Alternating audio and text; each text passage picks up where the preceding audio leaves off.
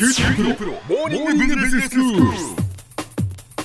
今日の講師はグロービス経営大学院の村尾恵子先生です。よろしくお願いします。よろしくお願いします。先生今日はどういうお話でしょうか？今日はビジネスパーソンのためのヘルスケアということについて少し考えてみたいなと思っています。はい。健康管理ですか？はい、えーまあ、よくね心技体大事だよねみたいなこと言われますけれども、はい。おそらく私は対心技かなと思っていまして、はい。心技、はい。体そして心。はい。で技っていうことですね、まあ、やっぱりその体が元気だから、まあ、心も元気みたいな形で、え どっちが先かっていうとやっぱり体の調子があののコンディションがいいというふうなところが先に来るような気がしています。うん。で例えばこう睡眠とかねこう心もそうだし体力だったりとか、まあ、そんなところなんかを、まあ、どれだけまあ普段意識しているか、意外とあんまり意識してない人多いんじゃないかなとそ思っていて。例えばですよあの自分の最適睡眠時間何時間とか言えるかとかですね。の最適睡眠時間はわからないですけどいっぱい寝た方がいいのは確かです。そうですよね。例えば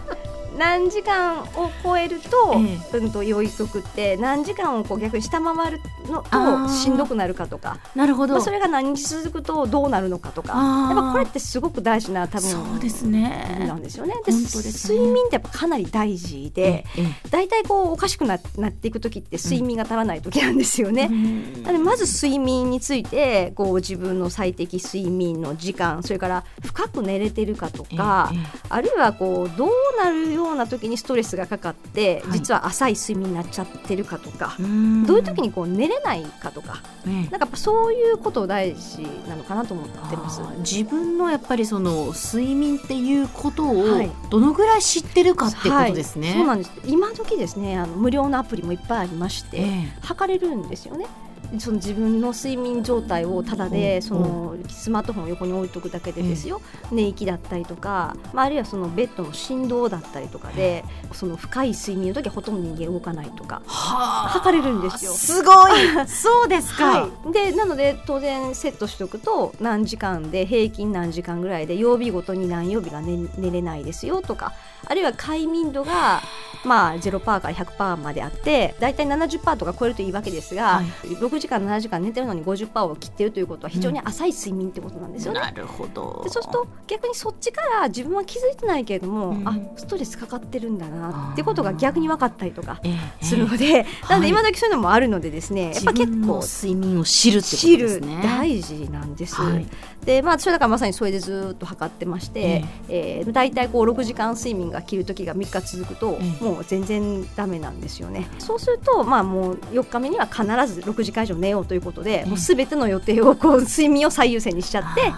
12時には必ずもう目つぶるみたいなことをねやったりします。まあそういう意味で私もなんか6時間っていうのは一つあの基準だなっていうのはあります。はいはい。あの番組早朝の番組がある前の日はやっぱり6時間は寝ていないと、うんうんうん。もう番組中の集中力というのが変わってくるなっていうのはすごく、これはそれは実感としてあるんですけど、うえそんなことだったりとか、うん。まあ、あとは体力ですよね、そのはい。はい体力、まあ、睡眠もそうだし、まあ、体のコンディションのところでいくと、やっぱり自分の体力がどれぐらいあるのかとか、普段の自分の基礎代謝ってどれぐらいなのかとか、なんかそういうのをちゃんと知ってますか、知らないです。私の基礎代謝？はい、年齢と、まあ、身長、体重とか女性、男性かとかで、まあ、普通に生きてるとこれぐらいが基礎代謝ですよっていうのがあったりとかするわけですよね。はいはいはいとそうするとそれに合わせてカロリーを取るわけですが、ええまあ同じ量を食べてても年がいけばいくほどですね基礎代謝は下がっていきますから、はい同じような食生活をしてるのにあるところぐらいが急に太り出しちゃったりとかするわけですよ。しますします。っていうかしました。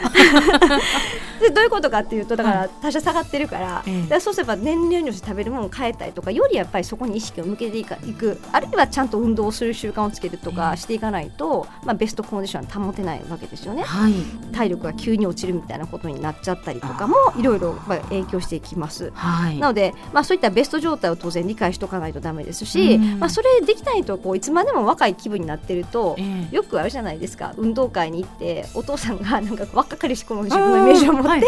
やったら怪我したみたいな。転んでしまうみたいな。そうであれはすごい多いらしいですよね。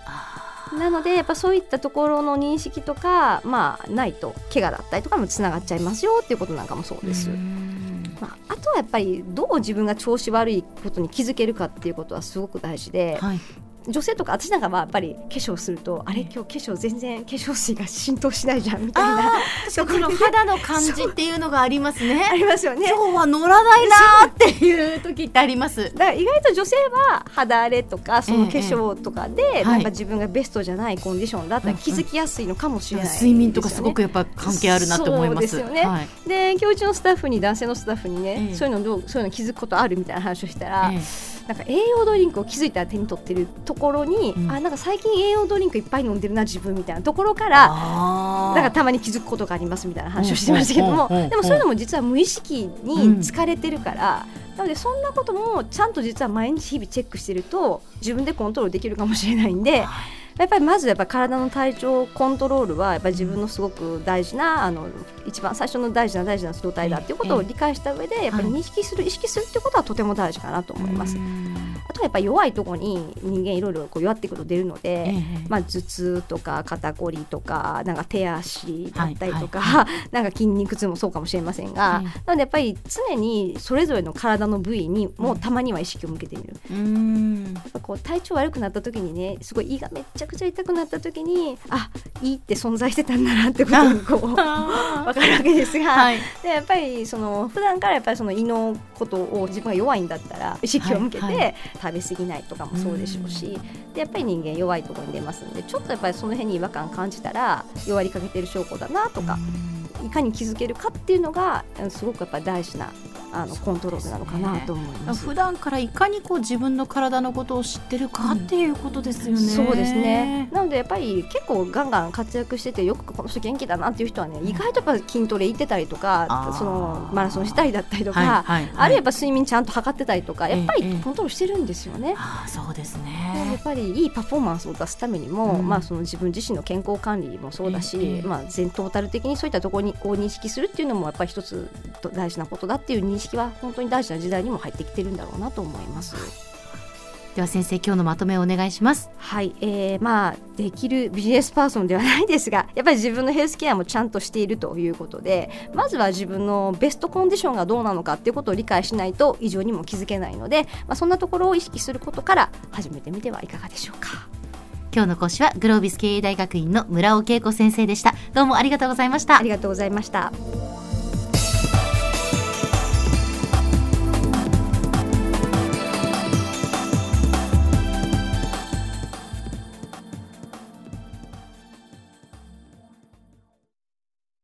QT プロは通信ネットワーク、セキュリティ、クラウドなど QT ネットがお届けする ICT サービスです。九州中に展開した光ファイバー網を基盤に一番身近なビジネスパートナーとして九州の企業自治体の皆様をサポートします詳しくは QT プロで検索を